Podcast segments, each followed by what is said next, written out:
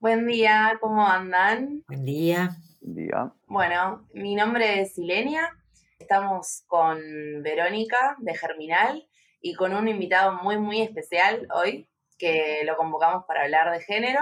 Estamos con Luca Fauno, que es periodista, activista LGTBI y VIH, columnista en Rock y editor en audiencias de audiencias, perdón, en Agencia Presentes. Así que muy, muy contentas de tenerte aquí, Lucas. Muchas gracias a ustedes por, por el convite. Un lujo. Sobre todo esto, ¿no? El espacio para poder charlar y en especial poder preguntarnos todo.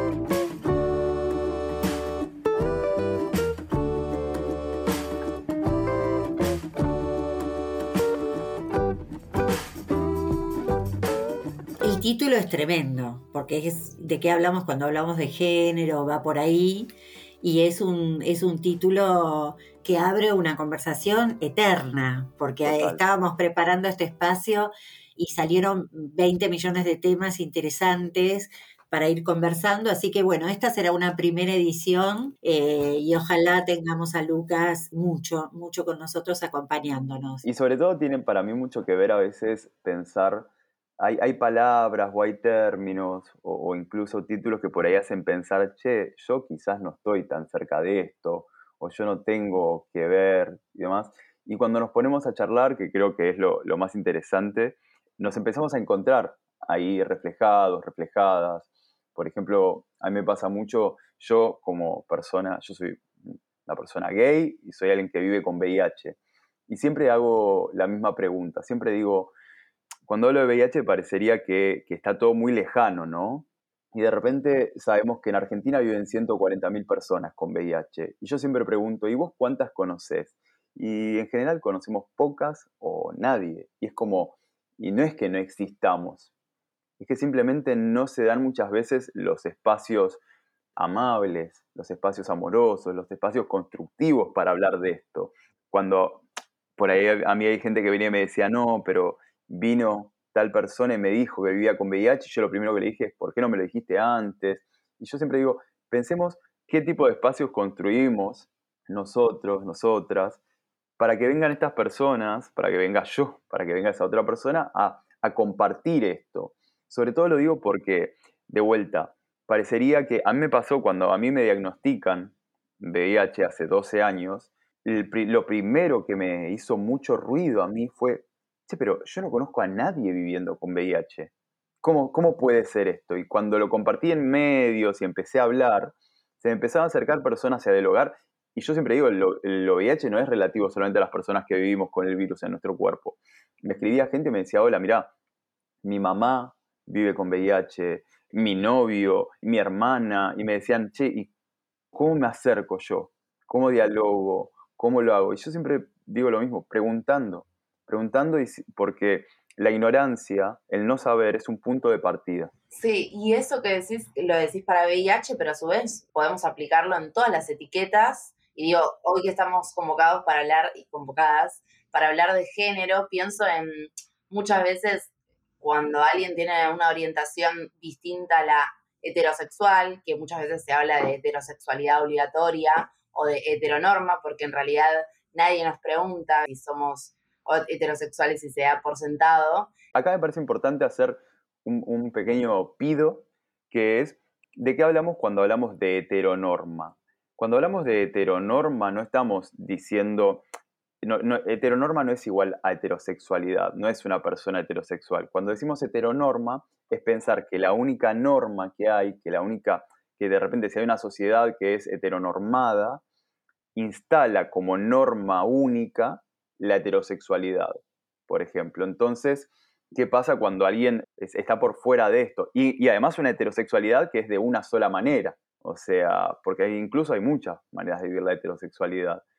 Entonces, cuando decimos heteronorma no es una crítica a las personas heterosexuales, es un llamado de atención y una pregunta a la sociedad que solamente piensa que puede haber una norma o manera de ser. Sí, yo creo que es interesante este espacio porque a mí me pasa como heterosexual, blanca, grande, etcétera, ¿no? Que no sé que no sé. Total. Ah, tengo como una ceguera asociada al contexto en el que crecí, a las cuestiones que estudié, etcétera. Entonces yo digo que escucharlos a ustedes, que están más inmersos en, esta cuestión, en este caso de, de, los temas de género y diversidades, por ejemplo, que es lo que nos convoca hoy, es una oportunidad enorme, porque abre espacios para pensar y abre espacios en el corazón, ¿no?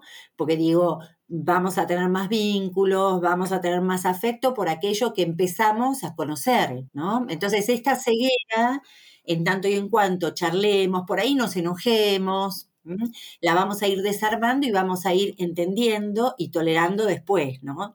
Y aparte, ¿quién tolera a quién, no? Total, bueno, ni hablar, la palabra tolerancia a veces es como, no, no me tenés que tolerar, o sea, tenemos que convivir, incluso mm. porque no es solamente una cuestión de predisposición, sino que hay marcos, o sea, marcos legales, hay un montón de temas legales que van incluso más allá de la empatía que uno pueda sentir o no.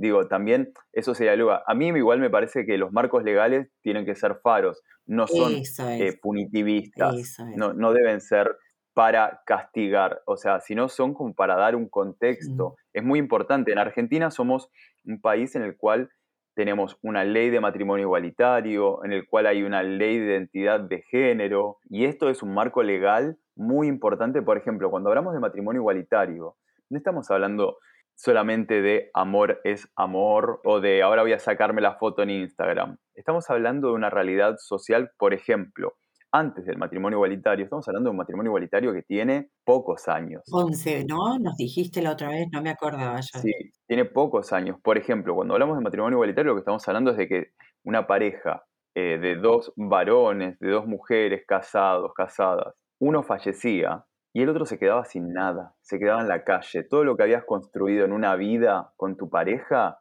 te quedaba sin nada. Tu pareja eh, de toda la vida entraba internada en un hospital y cuando se amaban y decían que venga un familiar, vos no eras, no eras. ¿Y eso? ¿No podemos pensarlo eso como heteronormativo? O sea, leyes, instituciones construidas para una sola orientación sexual. Claro, también es pensar que lo heterosexual muchas veces, también como decía recién, es, mutable, porque por ejemplo, eh, hay relaciones entre personas trans y personas cis. Una persona cis es una persona que no es trans. Para decirlo muy rápido, alguien cuando nace le es asignado, porque cuando uno nace se te asigna, uno no, nace y dice yo soy, hola, yo soy. Uno sale y dice hola, soy. Y el médico ahí, infarto, no. Eh, uno, uno nace y el sistema médico dice, ah, bueno, acá veo tal genital, entonces asigno tal identidad. Bueno, si yo con el tiempo me sigo ubicando en ese espectro, por ejemplo, sería cisgénero. Yo soy un varón gay cisgénero porque yo me sigo identificando de muchas maneras, ahí sí, ahí, soy un 100 pies de pies de página, que luego podremos hablar, pero sigo siendo cis. ¿Podés explicar qué es ser cisgénero? Es esto que decía recién, es continuar percibiéndose siendo, en realidad, porque uno no es que se percibe como, como si fuese algo alejado de quién es. O sea, yo soy, con, ese, con esa identidad asignada al nacer. Yo nací, me asignaron que era varón y yo soy varón hoy en día. Hay personas que cuando nacen se les asigna una identidad y luego nos expresan, nos comunican que su vivencia es otra.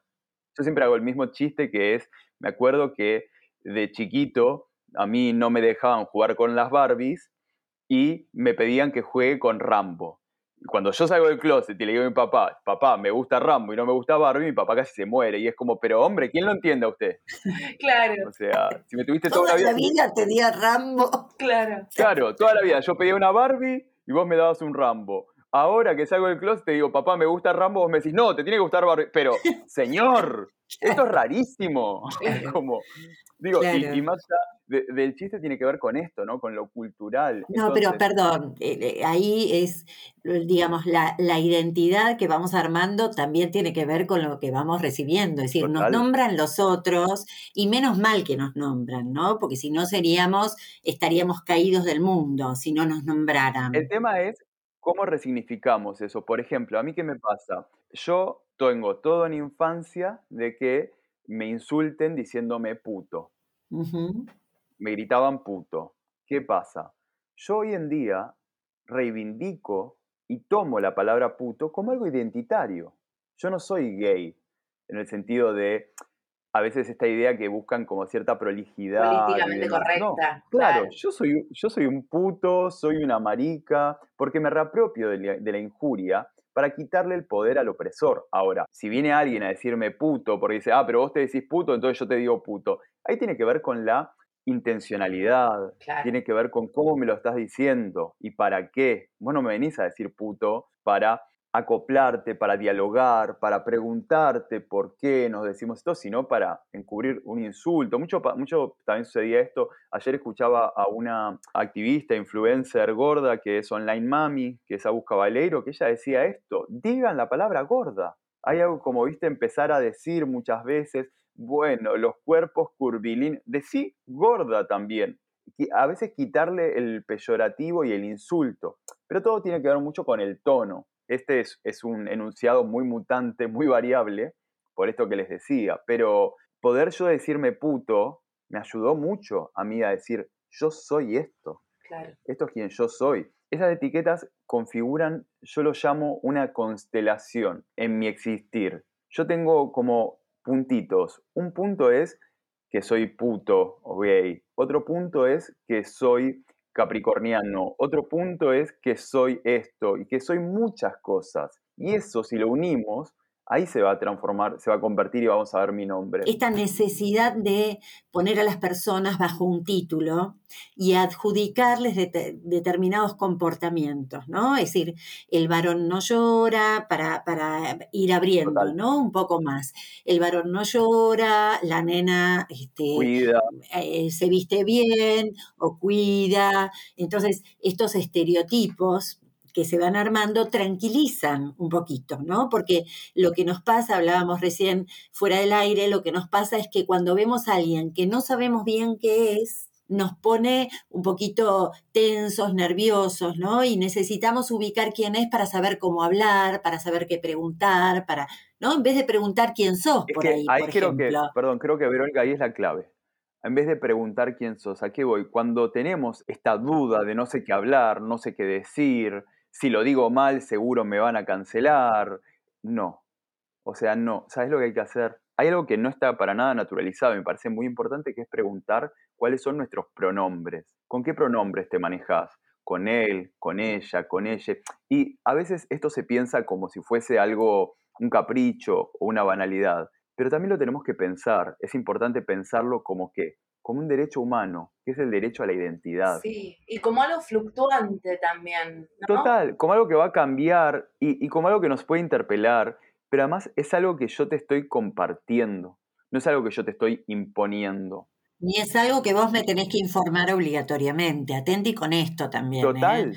¿Ustedes se acuerdan cuando yo no me acuerdo quién era para hacer un homenaje en el Día del Orgullo, pero sé que pasó que alguien hizo una recopilación de un montón de personajes gays que no estaban de acuerdo con que contaran acerca de su sexualidad o su posición subjetiva, etc. Y fue tremendo, fue de una violencia superlativa. Sacar a alguien del closet es violencia. Por eso cuando hablamos de derechos, por eso cuando, como les decía recién, matrimonio igualitario, ley de identidad de género, estos avales legales y demás, son un diálogo con la sociedad, son un, espacio para dialogar con la sociedad, para compartir cuáles son nuestros derechos históricos. Y nuestros derechos no vienen a quitarle el derecho a otra persona, vienen a convivir con ello. ¿Qué pasa con los marcos legales? ¿Qué pasa con nuestros derechos humanos? ¿Qué pasa si de repente mi pareja le pasa algo y yo no puedo entrar al hospital a verla, si yo no puedo disponer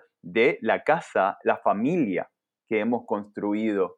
O sea, los derechos filiativos. Acá en Argentina hace 10 años que no, pero históricamente sabemos, y, y pasa en muchos países del mundo, una pareja LGBT fallece una de las partes y la otra parte se queda sin derechos filiativos con sus hijos. Es terrible. Entonces, son cuestiones que también hay que pensarlos como un poco más objetivamente. Atenti, porque este marco regulatorio, como dice Lucas, va ayudando a que transformemos el marco valorativo. Digo, porque nosotros como líderes tenemos que empezar a darle un lugar al marco regulatorio. Total. Eh, digo, hacernos cargo de que eso sucede, que podemos ser penalizados, que no está mal que lo seamos, porque tenemos que caminar hacia la transformación del mundo, que es una transformación orientada a aceptar Total. a todos los colectivos. Y a dialogar y a saber que existen otras realidades por fuera de nuestro cotidiano. Yo le llamo a esto el algoritmo, que es medio como el algoritmo de Netflix, que obvio, yo si miro tres películas de drama, lo más probable es que la próxima película que me recomiende sea de drama. Y eso no significa que en Netflix, por ejemplo, no haya eh, animación, no haya eh, documentales y demás. Y por ello no la veo porque estoy acostumbrado a este algoritmo, que es mi algoritmo social, mi algoritmo de amigos, mi algoritmo de, de, de cosas que miro. Y es muy importante saber que existe otras realidades con las que yo dialogo. Esta aceptación de que la identidad no se termina de armar y que vos vas andando por la vida y vas descubriendo otras cuestiones que tienen que ver con tus deseos, con tu vocación, con tu orientación a la ayuda, ¿no? A la comunidad, estas cuestiones que van apareciendo a lo largo de la vida, se aceptan y permiten cambios, por ejemplo, de carreras o carreras distintas, ahora yendo a las organizaciones, ¿no? Hacia adentro de las organizaciones. Los desarrollos empiezan a ser diferentes. Y hay que vivir esto como una oportunidad, no como una pérdida. ¿Vos podés hacer una rapidísima pasada por la sigla? LGBT más. Muchas veces se confunde orientación sexual e identidad de género. La orientación sexual tiene que ver con la atracción, que puede ser una atracción física, esto está bueno como separarlo, física, emocional, erótica, afectiva, espiritual, que siente una persona por otra, que por eso es importante pensarlo en, varias maneras, porque a veces es físico, otras veces es emocional, y que puede ser una persona del mismo género o de otro. Entonces, la, la orientación sexual es eso que sentimos hacia otras personas. La identidad de género, en cambio, es quien yo soy. Por ejemplo, como les decía recién, mi orientación sexual, si lo tenemos que decir como esta primera etiqueta de la que partimos, mi orientación sexual es gay. Y mi identidad de género, yo soy una persona cis, cisgénero. Y a mí hay una palabra que no me gusta que es cuando decimos se autopercibe. Y no es que una persona se autopercibe como si fuese algo individual. Es quien yo soy, porque autopercibe a veces es como un rulito. Es yo conmigo, yo me autopercibo y yo pienso esto de mí. No, yo soy. Por ejemplo, una persona trans es, no es como se autopercibe como si fuese algo solamente de ella. No, es algo que sos. Pará, pero sí, eh, pero a ver ahí, este, también cómo se narra. Pero eso tiene que ver con la, cuando uno se narra, es la expresión de género. O sea, yo puedo tener una expresión de género, cómo me visto, cómo hablo, cómo me muevo, que puede ser masculina o femenina, por ejemplo, o puede ir por fuera de lo masculino y lo femenino. Pero eso no está unido en el paquete, por decirlo de una manera, con mi orientación y mi identidad de género. Porque yo puedo ser heterosexual, pero tener una expresión de género completamente femenina. Y eso no va a indicar, ah, entonces es quien yo, eh, con quien yo estoy. incluso puedo ser esto que te decía, una persona trans heterosexual y con una expresión de género masculina, femenina, no binaria. También, quizás algo que vaya por fuera. Un varón trans es una persona que al nacer le asignan mujer. Pero cuando en, su recorrido nos comparte y nos informa que es un varón. Hay, hay una frase de, la activista travesti Marlene Guayar, y digo travesti porque es como ella se denuncia, porque al igual que les contaba antes, como yo reivindico mi palabra puto, Marlene es una activista travesti, que en un momento ella tiene una frase acuñada muy, muy hermosa que es, reivindico mi derecho a ser un monstruo, y que luego lo comparte la poetrans, la poetisa increíble Susie Shock, en uno de sus textos, que es, reivindico mi derecho a ser lo monstruoso. ¿Por qué? Porque como les decía y charlábamos y compartíamos al principio, ¿qué es lo normal? Lo que está en la norma. Claro. Entonces, si yo me he ido de ahí, paso a ser lo monstruoso. En esa variedad está la riqueza. Y cuando digo la variedad está la riqueza, no significa sentarte a hablar con lo más extraño del mundo, es con sentarte a dialogar con lo más con lo más cercano que tengas, porque está en lo cercano el conocimiento, el amor, hay un montón de cercanía. A veces por esto que decíamos, como no sé quién sos, no sé cómo hablarte, no sé qué decir, te expulso de mi vida.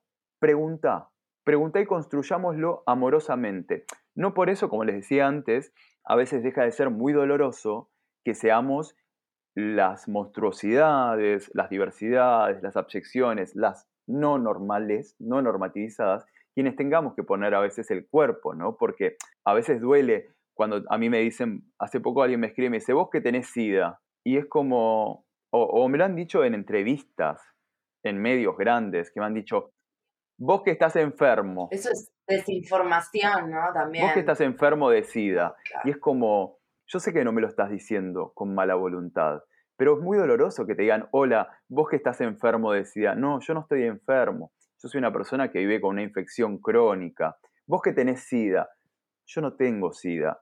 Yo vivo con VIH, que es un virus que si no es tratado a tiempo, deriva en SIDA. Y a la vez, si yo estuviese enfermo o si yo tuviese SIDA, tampoco es algo malo. O sea, es algo que tenemos que abordar como sociedad. Sí. O sea, es algo en, lo cual debemos estar presentes. No es lo que te determina, ¿no? No es lo que te determina. Poder pensar que, eh, estas cuestiones o estos temas diversidades y demás, primero yo siempre digo que no somos minoría. Las personas LGBT no somos minoría para nada. Somos minoría quizás, ¿saben dónde? En los espacios de decisiones. De poder, claro. Muchas veces de poder eh, más grande. Y ni siquiera porque seamos, porque esas personas que toman decisiones no sean eh, gays o no sean demás, sino porque el pensamiento es heteronormado pero digo, porque no somos una minoría en el sentido de que existimos históricamente. Las leyes, las leyes nunca dialogan con un cotidiano. Las leyes vienen a saldar o a comenzar a saldar una deuda histórica con nuestros derechos. Cuando abrimos estos diálogos de diversidades, de géneros y demás, lo que siento no es que estemos yendo a imponer una agenda, sino que estamos yendo a abrir un diálogo que está mucho más cerca nuestro. Y no hablo solamente de nuestros espacios de trabajo, hablo de nuestros espacios afectivos, las microagresiones que a veces ni las notamos. ¿Podés contar algo de esto? ¿Podés contar algo de esto, Lucas, si tenés ganas? ¿no? no, es que tiene que ver con esto que les decía antes de, por ejemplo, de venir y preguntarme, sea, cuando hablo de agresiones, no estoy hablando de un troll de internet, estoy hablando de mi tía Marta, que tiene la mejor de las ondas, que es la persona que, me vio nacer y, que es una persona que va a hacer todo lo que esté a su alcance para que mi vida sea feliz. Y de repente viene y te dice, ah, tu novio, ¿y cuál es la mujer? Y es como, o estas cuestiones, o yo, por ejemplo, que llego y me dice, ay, estás bien, no, no tenés tanta cara de enfermo. Y es como, claro, o sea, si la tía Marta se, o sea, nacida y criada eh, mirando Filadelfia, ¿cómo va a pensar que yo, una persona VIH positiva, pueda tener una vida una vida cotidiana con mi medicación y demás. Entonces, por eso son tan importantes estos espacios de diálogo, porque es con estas herramientas con las que luego podemos salir a debatir y demás, o, a tener estos vínculos, estas cuestiones de venir y, esto, y, o, decir, es una microagresión cuando te dicen, no pareces gay. Porque, porque es como, bueno, vos tampoco pareces heterosexual, y sin embargo yo no tengo ni idea, ni por qué preguntar, ni demás. Ahora, es muy distinto el interés que la Inquisición, lo inquisitivo. A lo que voy es, no es, no se puede preguntar nada, no se puede decir nada. No, no estamos diciendo eso. Estamos hablando de los tonos, de los momentos, de los espacios, porque no es lo mismo que estemos vos y yo charlando y vos me preguntes, ¿estás en pareja? A que vos vengas y me digas, ¿qué onda tu novia? y yo me quedé mirando son, como... Son temas que angustian, ¿no? Entonces, digo, angustian porque son raros, porque son nuevos, porque se están visibilizando, porque se están hablando, se está poniendo palabra a, una, a sensaciones que uno tenía, ¿no? Entonces, y hay una incomodidad, incomodidad en esos nuevos diálogos, sobre todo las generaciones más grandes. Sí, en todas. Y entonces muchas veces te angustias tanto por no saber esto que vos decís, ¿no? Y entonces antepones ese enojo que te produce la angustia. como algo reactivo, como algo expulsatorio. Como algo reactivo, ¿no? La angustia se expresa con enojo. La angustia se expresa con enojo. Entonces, primero me enojo, ¿no? Primero, ah, para con, con les, les, les pibes. Bueno, sí, sí, hay gente que está reivindicando un espacio, un derecho, bla, con eso. Joroba a mucha gente el lenguaje inclusivo, enoja excesivamente a mucha gente el lenguaje inclusivo, pero digo, atenti, porque está pasando en el mundo el cuestionamiento del lenguaje. Sí, y además cada uno habita un, lenguaje. Yo lo habito y tengo derecho a habitarlo como quiero. Es como la ropa también. Bueno, ese es un debate muy interesante. Pero para mí tiene que ver, tiene que ver mucho con una cuestión también de, de pensar y de preguntarnos cómo y por qué lo abordamos. Y también hay como algo del enojo selectivo, ¿no? Porque si yo, por ejemplo, digo, pasa a mi living, a vos no te va a enojar. Porque vos no decís comedor. O sea, pero de repente yo digo, lees y apareces con toda la RAE, con la Real Academia Española, UPA, y es como... Bondi. Claro, Bondi. Y es como, pero si hasta recién no te molestaba esto otro. Y, y, y de vuelta, lo traigo como un espacio a preguntarnos por qué te molesta y sobre todo también pensar por qué es un derecho humano, porque esta es mi identidad. Y es una identidad que responde a algo no binario, por ejemplo, a algo neutro, cada uno lo irá, lo irá encontrando, pero es un derecho humano, es el derecho a mi, identidad. Esto es quien yo soy. Entonces, cuando dicen no, es una falta de respeto, no es, no es la lengua y demás, la lengua está viva. O sea, no hablamos el castellano. es histórica. Claro, o sea, del Quijote. No hablamos, claro, en el castellano del 1500 con esas formas. Eso va mutando y es un producto histórico y a su vez, esto que decíamos de la heteronorma, el lenguaje es un producto humano, eh, indefectiblemente está atravesado por todas estas cuestiones que estamos hablando y no es casual también que nada, que no nos refleje a identidades no binarias y a mujeres hasta recientemente. Hoy en día encontramos otros interfugios, capaz, sin cambiar la RAE, para habitar en otras personas el mismo lenguaje, como decir las personas, en vez de decir chicos. Sí. O por ejemplo, si dijésemos, bueno, está bien, no querés que use lenguaje inclusivo y demás, bueno, en este caso, por ejemplo, que, que somos de tres personas, hay dos feminidades y una masculinidad, bueno, entonces digamos nosotras, o sea, en vez de usarlo en masculino. Y ahí hay todo un cortocircuito. Upa, no, se te arma un Que tiene que ver con la masculinidad y demás, que también será para otro debate. Pero lo importante para mí tiene que ver con, con comprender por qué te lo estoy planteando. Porque no te estoy imponiendo a vos que cambies tu forma de vida. Lo que te estoy compartiendo es quién yo soy y cómo existo. Y te, lo estoy, te estoy pidiendo que lo respetes. Cuando yo te digo, decime les, no te estoy diciendo, bueno, a partir de ahora vos vas a tener que dejar a tu esposa y ponerte de no. No. Yo simplemente te estoy diciendo, mira, yo te convido quien soy. Este es mi existir. Mi existir fuga de esto. Te pido, amablemente, que respetes mi identidad. Y no soy policía del pensamiento, porque esta, esta es eh, la, la, cuestión más dramática, ¿no? Que, que el otro se siente agredido porque Por mi existencia. vos venís a plantearle una norma que no sé qué, no sé cuánto. No, no, vos estás diciendo, che, respetame, esto es lo que yo pienso, este es el lenguaje que habito. Porque lo que no se nombra no existe y entonces lo que no se legisla, también hay algo como... Claro, claro. Porque hay muchas existencias que están esperando a ser legisladas. Yo siempre digo que yo como activista parto de un sistema fracasado. ¿A qué voy? Yo, para ser activista, antes nos tuvieron que o violentar, o atacar, o invisibilizar, o matar. Todos mis activismos nacen del fracaso de un sistema, de un Estado, de una sociedad que nos vulneró, atacó.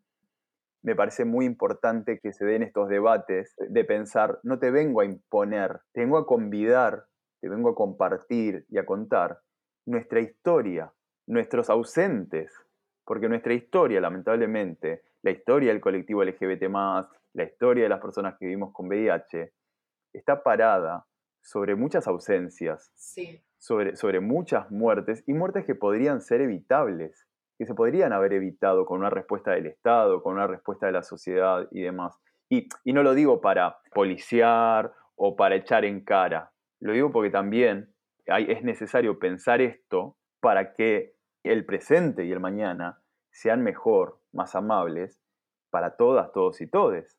Si venimos de una experiencia en la cual no hemos sido escuchadas, escuchados y visibilizados, y eso se tradujo en nuestras muertes, ¿qué estará pasando hoy? ¿Qué no estaremos hablando hoy? ¿O qué urge y se necesita dialogar hoy para que no pase mañana? Y para que no pase no a nosotros, porque no hay un nosotros de este lado, un nosotros como sociedad. Nosotros como sociedad, sí. O sea, eso me parece muy importante. Pensar de que los diálogos que estamos proponiendo no son para quitarte derechos, no son para imponerte algo, son para pensar cómo somos como sociedad y, eso nos atraviesa a todos. Y para mí tiene que ver con eso, pensarlo más cercano a la construcción social y empática que a la imposición. Y además es una deuda. Yo que estudio historia como una deuda histórica. Total. Porque además, hermoso cierre, pero me parece que mucho de lo que hablamos hoy tiene que ver con que las historias no escritas y todas las violencias que narramos son también consecuencia en parte del desconocimiento y la, desinformación. Digo, si tuviéramos acceso a mucha más información, tendríamos menos prejuicios, capacidad para ser más permeables a lo diverso y lo que sale de nuestra norma. Sí, y legitimarlo, ¿no? Y legitimarlo, decir, bueno, sí. Claro. Total. Sí, y, y sobre todo cuando decimos información, información no es solamente la información académica, o la información en plan es esta definición y no. No, claro, la información es esto, es poder charlarnos y encontrarnos. Total, total. Muchas gracias, Muchas gracias. Lucas, una generosidad, una, eh, un, placer. Muchísimas gracias por, por el espacio. Gracias, Sile, por coordinar este espacio maravilloso. Y bueno, espero Espero que les sea útil, espero que generen nuevas preguntas, que por ahí se enojen con algo y entonces vuelvan a preguntar y, y... y nos vemos prontito en el próximo.